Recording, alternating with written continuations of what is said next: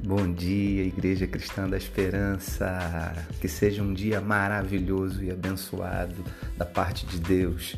Que você viva grandes experiências com Deus este dia.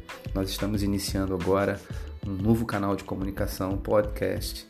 Nós vamos a cada dia mandar uma mensagem para você, para que você possa ser edificado pela palavra de Deus e que você possa compartilhar essa palavra também com seus amigos. É, o podcast de hoje é baseado nos devocionais de fogo de Reinhard Bonk e nós vamos falar sobre ser perfeitamente seguros.